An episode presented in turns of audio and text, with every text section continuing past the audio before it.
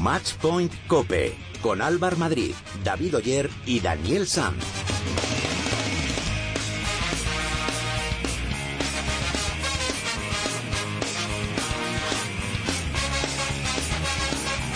Hola, ¿qué tal? ¿Cómo estáis? Bienvenidos a vuestro programa especializado en tenis y en pádel de cope.es. Bienvenidos al capítulo 59 de Matchpoint Cope.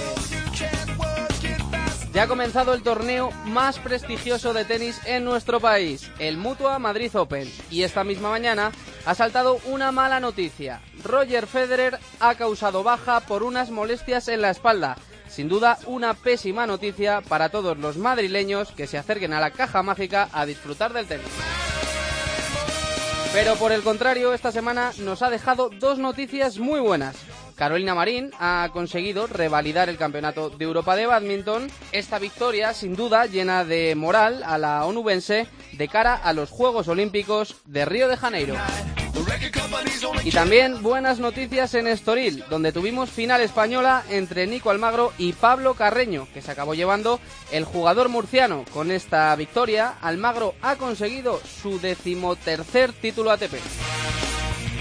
Además, en Padel esta semana ha comenzado el Máster de Barcelona dentro del circuito World Padel Tour.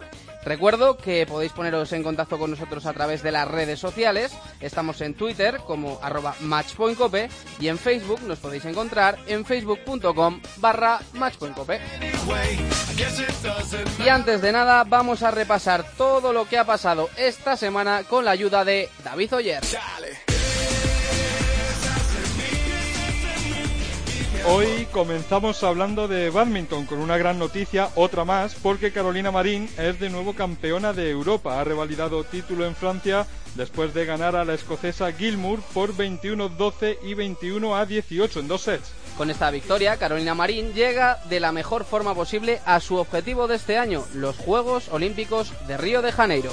En tenis, Nico Almagro ha ganado el abierto de Estoril al vencer a Pablo Carreño por 7-6, 6-7 y 3-6 en una final muy competitiva y que se acabó llevando el murciano número 71 del mundo. Es el torneo número 13 en la carrera deportiva de Almagro, que gana por primera vez en Estoril y que no se hacía con un torneo desde 2012. Y ya tenemos en marcha desde el pasado sábado el Mutua Madrid Open, el torneo ATP más importante que se organiza en España y ya tenemos las primeras sorpresas de españoles. Siguen adelante Feliciano López, Fernando Verdasco, Roberto Carvalles, Garbiñe Muguruza y Carla Suárez. Y han caído eliminados Granollers, Adrián Méndez, Menéndez, Roberto Ortega, Íñigo Cervantes, Jaume Munar y Albert Montañés. Rafa Nadal, nuestro Rafa Nadal, que llega como favorito, según contó Ángel García en tiempo de juego, debutará el martes a las 4 de la tarde y siempre, dice el Manacorí, tiene muchas ganas de jugar en Madrid. Bien, siempre es una sensación bonita y es evidente que, que en esta ciudad y en este evento creo que es el lugar del mundo donde he recibido más apoyo sin duda, con lo cual siempre es una gran ilusión y motivación volver a, a vivir esa sensación. O sea que contento de estar aquí de nuevo. Además, un Nadal que puede superar el récord de Guillermo Vilas de 49 torneos ganados en tierra batida si consigue hacerlo en el Mutua Madrid Open. Se ha hablado mucho de eso, pero al fin y al cabo no, no, no creo que sea determinante para, para ser considerado el mejor o no en esta superficie el haber igualado los, los títulos de, de Guillermo Vilas. ¿no? 49 son, son muchísimos y lo que, hice, lo que hizo Guillermo tiene muchísimo mérito. Hay que analizar todas las cosas para, para saber quién o, o quién no es mejor o, o no de, de, la historia. ¿no? En el cuadro femenino se han llevado a cabo las primeras sorpresas, ya conocíamos la baja de Serena Williams y en primera ronda han caído Radvanska y Kerber, número 2 y 3 del mundo, así que Garbiñe, número 4 del mundo, se queda como máxima favorita para hacerse con el torneo. Y también tenemos en marcha el Estrella Dam Barcelona Master. Sí, desde el sábado también con las mejores paras del, del circuito en liza, aunque aún no han empezado a competir, lo empezarán a hacer a partir de mañana.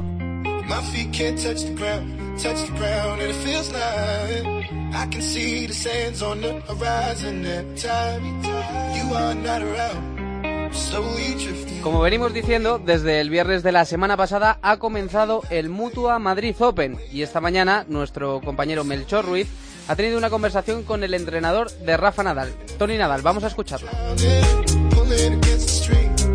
Esta Estamos con Tony Nadal. Tony, ¿qué tal? ¿Cómo estamos? Hola, eh, muy bien. Varios días ya entrenando. Eh, hoy, víspera del debut mañana de Rafa, eh, sensaciones, pista. no, las sensaciones son muy buenas. La verdad es que los entrenamientos de Rafael aquí han sido, creo yo, que muy buenos. en todo momento hemos jugado a muy buen nivel con todos los sparrings que hemos tenido estos días, con todos los contrincantes y la sensación nuestra antes de empezar es muy buena. Yo sé que a veces esto no basta, tú vas ilusionado en hacer las cosas bien y después eh, te llega un rival que también está ilusionado en hacerlo bien, que encima tiene un poco menos de presión, te pone las cosas difíciles y bueno, y te vas fuera. Yo sé que en el deporte todo puede pasar. Primer rival sale de Troika y Kuznetsov. Por la forma de, jugar de Rafa, ¿quién nos podría venir mejor? No te lo voy a decir porque quedaría muy feo de mi parte y encima bastante tonto si el que yo elijo nos gana. Entonces me lo voy a reservar para mí. Yo sé quién me gustaría más que nos tocara, pero también te diré que en este caso son jugadores parejos, son jugadores complicados. Eh, Kuznetsov nos lo puso bastante difícil en, Doha. Es un jugador eh, difícil, creo que es más difícil en pista rápida que en tierra, pero es un muy buen jugador y Troiki también. fácil no nos lo van a poner ni uno ni otro. Rafa llega en un muy buen momento, eh, ha ganado en Monte Carlo, ha ganado en Godó, jugó muy bien en, India, en Indian Wells también. Eh, el cuadro que tiene, perspectivas en este Mutua. La verdad es que he prestado poca atención al cuadro porque ya hace tiempo que no miro los cuadros. Yo miraba los cuadros hace años y bueno, ahora últimamente no miro porque ya me preocupa más de la cuenta o me preocupa bastante la primera ronda y sé que si ganásemos hay un posible rival en, en Gofín y, de aquí ya, ya creo que he mirado suficientemente. Bueno, Dos para terminar. Una, la Rafa Nadal Academy, que está a punto de inaugurarse ya. Eh, los objetivos ya marcados, ¿no? Sí, es la ilusión de la vida de Rafael, es la ilusión de, de ofrecer al público una posibilidad de entrenar donde él no la tuvo. Él entrenó toda la vida en un pequeño club, en un club eh, de cinco pistas, todas de tierra, sin la posibilidad de... Eh, de vivir esta experiencia.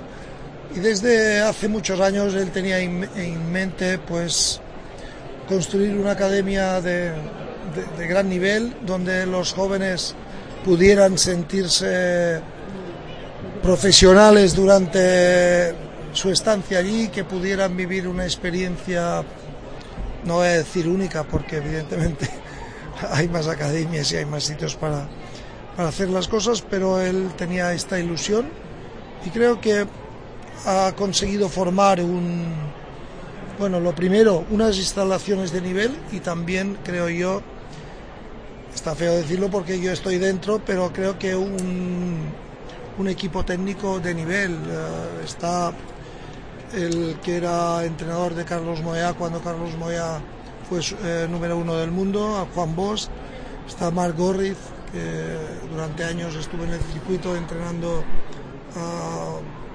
distintos jugadores, Robin Haas, Beto Martín, Albert Portas, entre otros. Él mismo fue un jugador profesional. Está el que fue entrenador de, Carlos Costa.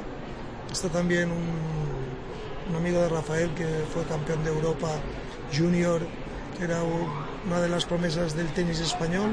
Estoy yo también. Yo creo que el equipo es suficientemente bueno como para que la gente que venga allí pues pueda aprovechar el tiempo y pueda disfrutar durante unas semanas de, la sensación de prepararse bien dentro de este deporte. Todo un lujo, sin duda, que haya suerte. Y, ya la última para terminar, fútbol.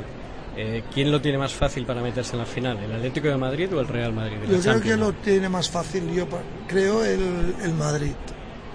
Es verdad que tiene un empate y, es cierto que el Atlético de Madrid, es, al Atlético es difícil hacerle un gol, pero creo que es mejor rival el Bayern, eh, es un mejor rival, no, es más complicado el Bayern que el, que el City. y me parece que tiene más opciones el, el, el Real Madrid. Yo como español, pues ojalá que hubiera una final española y que gane el mejor. ¿Y la liga para el Barça entonces? La liga confío que la ganemos nosotros y para mí sería una sorpresa que no fuera así. Hace unos, unas semanas en Barcelona cuando estábamos eh, se veía todo negro, me, me hicieron esta pregunta y yo dije, dime por quién apostarías tú.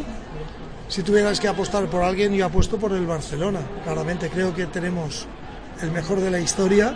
Messi es verdad que no está jugando al máximo nivel que nos tenía acostumbrados, pero creo que el calendario también nos favorece. Nos quedan dos partidos y yo confío en que ganemos. Gracias, Tony. Muy bien.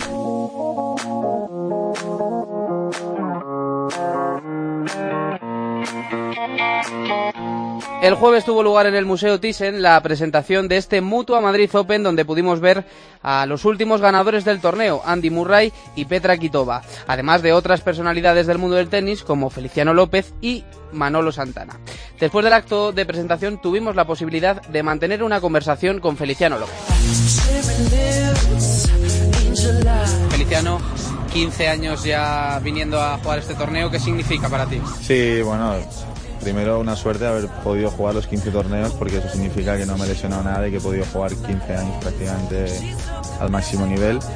Eh, he visto el torneo evolucionar desde el principio, eh, ha habido partidos eh, increíbles para mí en este torneo, sobre todo el primer año pues la verdad que marcó mucho mi carrera deportiva porque yo era un niño con mucho futuro pero en ese momento pues fue un, punto de inflexión, ¿no? verme jugando aquí en un torneo que me invitaron donde llegué a tercera ronda, jugué contra uno de los mejores de, la historia y jugar como jugué, la verdad que me dio mucha moral para, para avanzar en mi carrera, ¿no? Y luego, pues creo que es un torneo especial, siempre lo he dicho, este torneo ha tenido algo diferente y, creo que los madrileños, bueno, yo, aunque no haya nacido aquí me considero también madrileño, tenemos mucha suerte de tener este torneo aquí porque eh, ver a todos los mejores jugadores del mundo todos los años, creo que no, hay muchas ciudades pueden presumir de eso.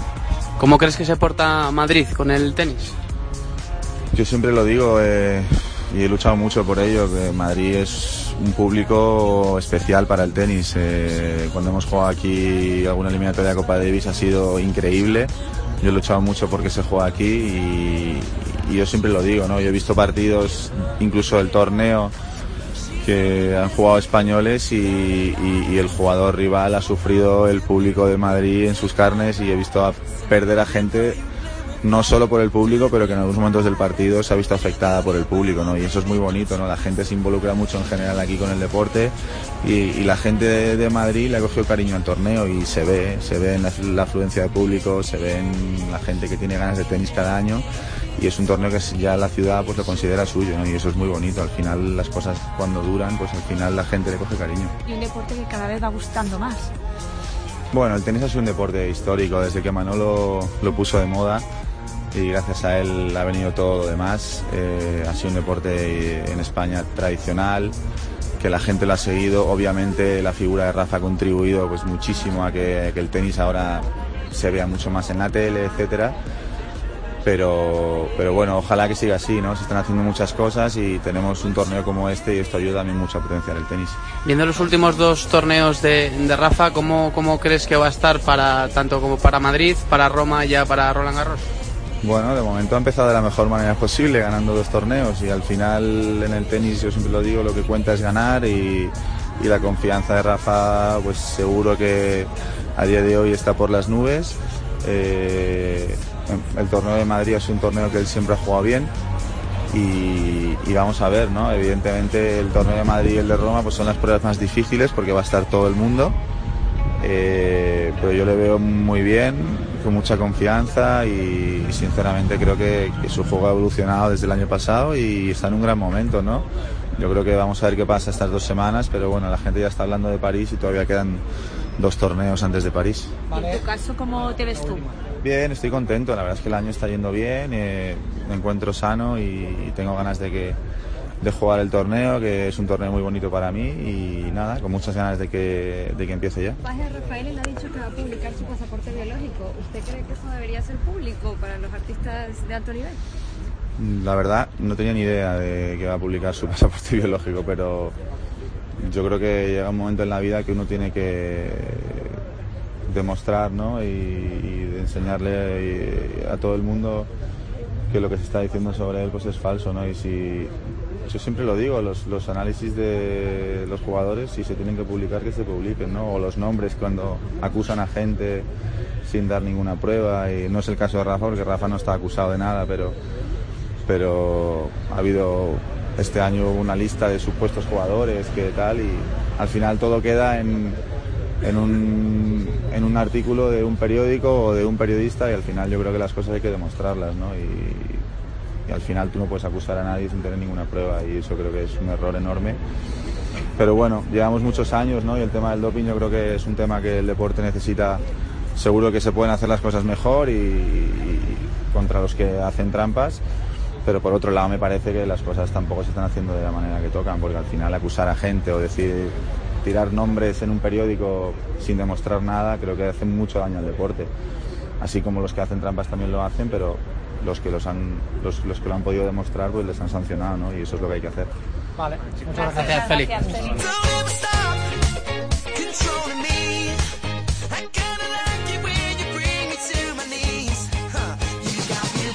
Bueno, pues abrimos el tiempo de opinión y nos vamos directamente a la caja mágica. Allí están nuestro compañero y experto en tenis de la casa Ángel García. Hola Ángel. Hola, muy buenas chicos. Y está también por allí el responsable de la información de tenis de ABC, Enrique Yunta. Hola Quique. Hola, ¿qué tal?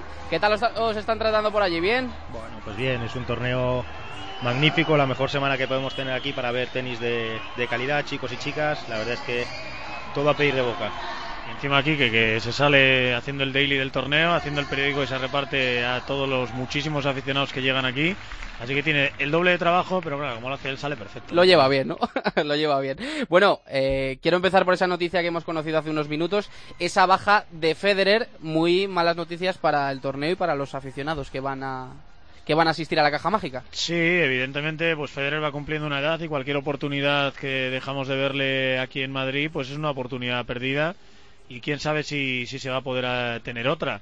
Eh, vino el sábado, entrenó, supuestamente estaba bien, empezaron esos problemas en la espalda y ayer ya contamos en, en, tiempo de juego que lo tenía complicadísimo para jugar y que hasta ahora su intención era no jugar. Pues se ha confirmado esa intención, hoy tampoco ha entrenado y el suizo que, que se va a descansar, que intentará llegar a Roma, luego a Roland Garros y bueno, pues eh, es cierto que no es su superficie favorita, que para mí ni mucho menos estaba entre, entre los favoritos, pero sí que se intuía a priori como el rival en cuartos de final de, de Rafa Nadal y una piedra más que, que, desaparece del camino de Rafa.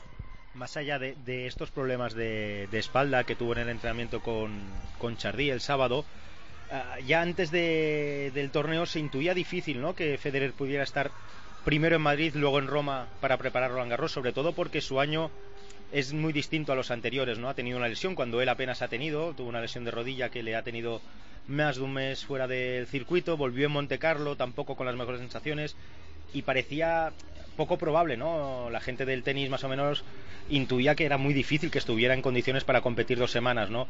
Bueno, mmm, la desgracia que se cae de Madrid y como dice Ángel, es, es tan, tan, tan espectacular y es tan bueno que para mí, vamos, es una de las mayores pérdidas que puede sufrir cualquier torneo por, por el carisma, por, por, su talento, por todo lo que implica, ¿no? Tú le ves en una pista de tenis y todo lo que transmite y desde luego es distinto a todos, por muy bueno que sea Rafael Nadal, por muy bueno que sea Novak Djokovic, por muy buenas que sean las chicas del cuadro Ubita, lo de Roger Federer es diferente y es una pena que en la caja mágica no se puede disfrutar de él este año.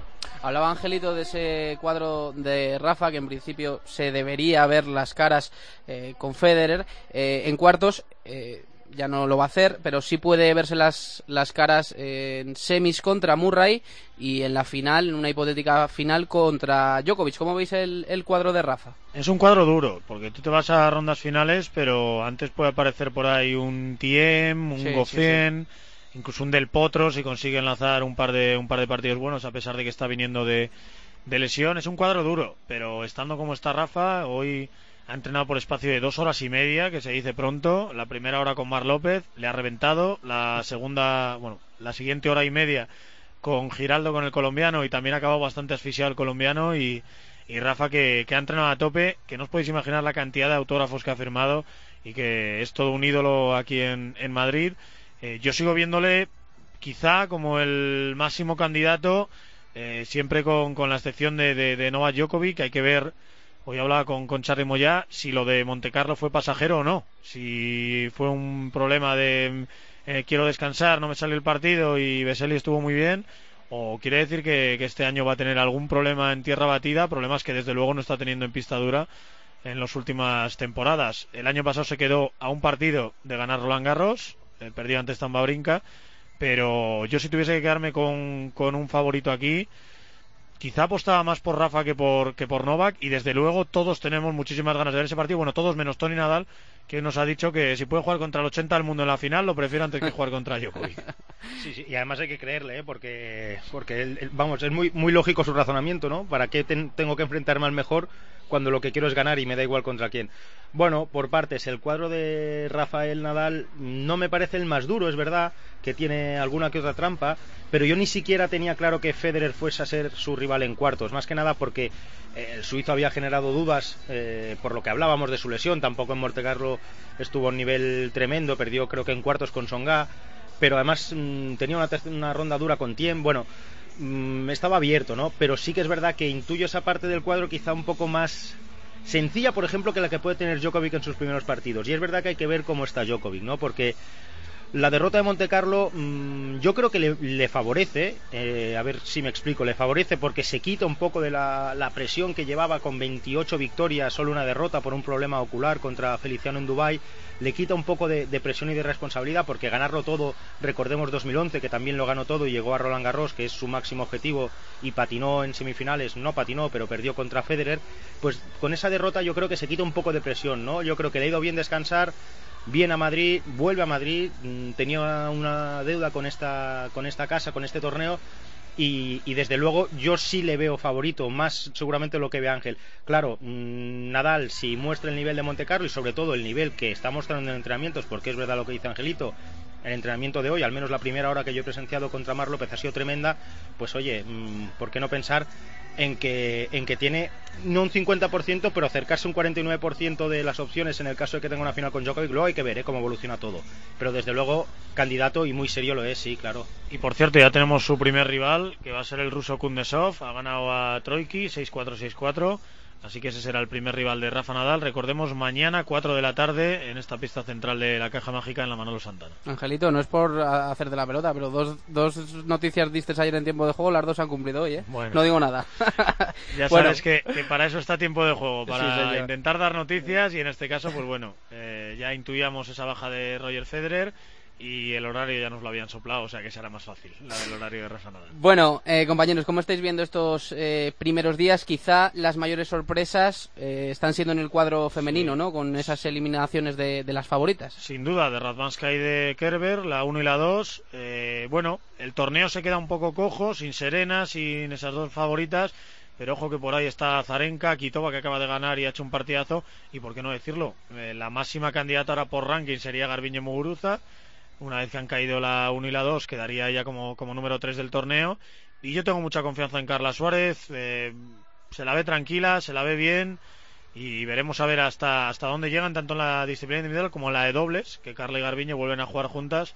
No sé yo si, si luego lo harán en los Juegos Olímpicos de Río, donde yo creo que tendrían bastantes opciones de medallas si, si al final se ponen de acuerdo y, y juegan juntas. Pero bueno, en la disciplina individual, para mí favorita Zarenka y candidatas, pues por ahí está Quitoba y por qué no las dos, las dos españolas. Las sorpresas yo creo en chicas casi que han dejado de ser sorpresas, ¿no? Porque en cada torneo... Cada año aquí, por lo menos en Madrid. Sí, sí. En Madrid es una escabechina las primeras rondas, ¿no? Y fíjate ayer, ayer casi era medianoche cuando pierde Radvanska, que era número 2 del mundo, primera cabeza de serie, pierde un partido con Cibulkova después de levantar el segundo set, también pierde Kerber. Mm, bueno, lo que hablamos mucho en este programa, ¿no? Es bandazo tras bandazo porque le falta un poco de continuidad y estabilidad ¿no? al circuito femenino. Eh, muchas veces lo pedimos en chicos, sé que haya variedad, porque siempre estamos hablando de lo mismo. Es decir, la sorpresa también bienvenida sea si es para conocer a, nuevas caras, nuevos rostros, aire fresco. Bueno, queda el cuadro abierto. Muguruz efectivamente después de liberarse por ganar el primer partido, que es algo que le cuesta mucho cuando juega en casa, pues hay que ver cómo, cómo evoluciona. Tiene un partido hoy incómodo por, por la hora también, a las 8 contra Begú, una jugadora que, que, se lo puede poner complicado, pero sí, también estoy de acuerdo con Angelito en que Azarenka, por, por prestaciones, por evolución este año, seguro que es la tenista a mí que más me está convenciendo, la que ha ganado ya tres títulos, y bueno, Vitova aquí en Madrid es, es vigente campeona, luego te pueden salir muchos nombres. Carla está tocando muy bien la bola, está tocándola muy bien y, falta por ver si, si, lo pone en práctica también en pista, ¿no? Pero, pero bueno, el cuadro femenino sabemos lo que es, es decir, a nadie le sorprende y tampoco nos sorprendería que, que alguien estrenara el palmarés por primera vez, ganara aquí en Madrid y, seguro que, que habrá emoción y a veces agradece también. Ángel, Quique, por último, eh, en un par de, líneas y, por cambiar un poco de tercio y salirnos de ese Mutua Madrid Open, eh, ¿cómo visteis ayer la, final española en Estoril entre, entre Carreño y, Almagro? Bueno, la verdad que es agradable volver a ver a Nico en el máximo nivel y ganando un trofeo. Y es más agradable aún ver que Pablo empieza a confirmar expectativas. Ya sabes que mucha gente, incluido el propio Rafa Nadal, le dio como su sustituto, entiéndase la expresión, como, como el siguiente español que podía estar eh, bien colocado en los, en los rankings y peleando por, por buenos torneos. Le ha costado entrar definitivamente a jugar con los mayores, arrasa en Challengers, pero le cuesta en el World Tour. Y bueno, verle en la final es agradable, ganó el primer set, luego llegó la remontada de Nico. Eh, mola ver a Nico remontando partidos porque es un tenista débil de cabeza y que se suele ir de los partidos cuando, por ejemplo, pierde ese primer set en el tiebreak como, como lo perdió ante, ante Pablo. Y veremos si Nico se olvida de las lesiones y si Pablo confirma que, que ha llegado entre, en esta élite para consagrarse y para mantenerse entre los mejores. También hay que decir, por qué no negarlo, que la semana previa de un torneo como Madrid, pues hay muchos favoritos que prefieren descansar antes que, que jugar los torneos y el cuadro de Estoril era lo que era, pero mucho mérito para Nico empezar a olvidarse las lesiones y para Pablo volver a meterse o empezar a meterse entre la élite de los mayores. Por partes, hay que celebrar el triunfo de Almagro, sobre todo porque no olvidemos que Almagro ha sido top ten, es decir, llegó a estar en la élite. Eh, en su momento era muy bueno, lo es ahora, pero era muy bueno. Ese revés que tenía era tremendo y como lo, lo pulió perlas, ¿no? Y hizo ese lavado de cabeza porque Nicolás Almagro no ha sido un tenista muy estable eh, mentalmente, emocionalmente, pero necesita mucho estos triunfos. Además, creo que ha dado un salto importante. No creo que ha subido 20, 23 puestos, pasa a estar otra vez top 50, lo cual le permitirá entrar en cuadros importantes, como puede ser, por ejemplo, este de Madrid, pensando ya en el futuro, o en el Masters 1000 de Roma y, en otros torneos.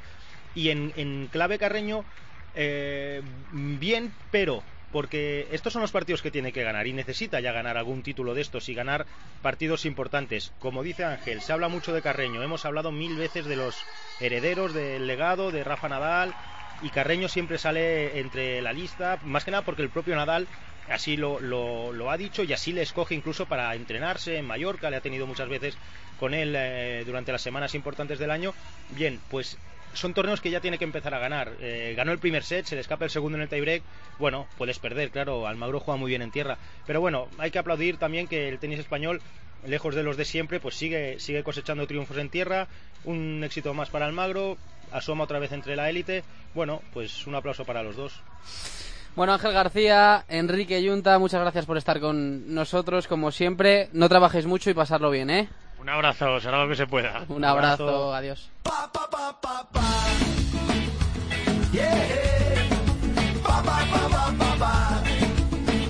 Sintonía de redes sociales y eso significa que opináis vosotros, los oyentes. Los sistemas de participación son los habituales a través de Twitter. Eh, nos podéis encontrar en arroba y en Facebook en nuestro muro oficial, facebook.com barra matchpointcope. Hoy le hemos dado vacaciones a Jaime Toral y nos va a contar los mensajes David Oyer. David, tú dirás. Pues comenzamos por lo que decían nuestros seguidores sobre el Mutua y Rafa Nadal, arroba Rafa Olimpo. Antes de conocer la noticia de la baja de Federer, decía Federer en cuartos, Murray semis y Djokovic final. Y habrá ganado a los tres primeros del ranking. Vamos, Rafa. arroba referente tenístico decía Nadal Rules, que viene a decir algo como Nadal manda, y otro oyente nos decía que la mente nadaliana ha hablado, hay que creer, vamos Rafa. La, mente nadaliana, ojo. Nadaliana, o nada más nuevo nada término. ¿Qué decían sobre las chicas, David? Pues sorprendentemente no han dicho nada acerca del buen debut tanto de Garbiñe como el algo más sufrido de Carla, sino que hablaban de la ausencia de la número uno, Serena Williams. Decía arroba Vlade Divac que así a mi primera vista me suena más a baloncesto que a tenis. Decía, una pena la baja de Serena en este Mutua Madrid Open. Esperemos que esté en Roma recuperada. Este año está siendo lastrada por las lesiones, perdiendo títulos importantes esta temporada.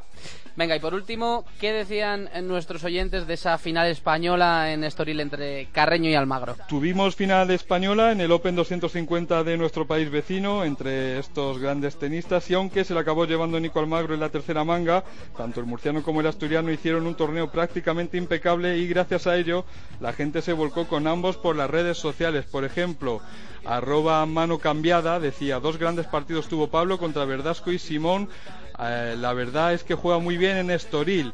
Arroba Asturias Profunda eh, animaba a Carreño diciendo grande Pablo y otro decía en referencia a Almagro el murciano va poco a poco recuperando la forma y es uno de los cinco jugadores con más torneos ganados en tierra en activo. Bueno, pues seguid escribiéndonos todo lo que queráis, que os seguiremos dando voz en el programa. Gracias, David, ¿eh? Un abrazo, Alba. Un abrazo, nos vamos.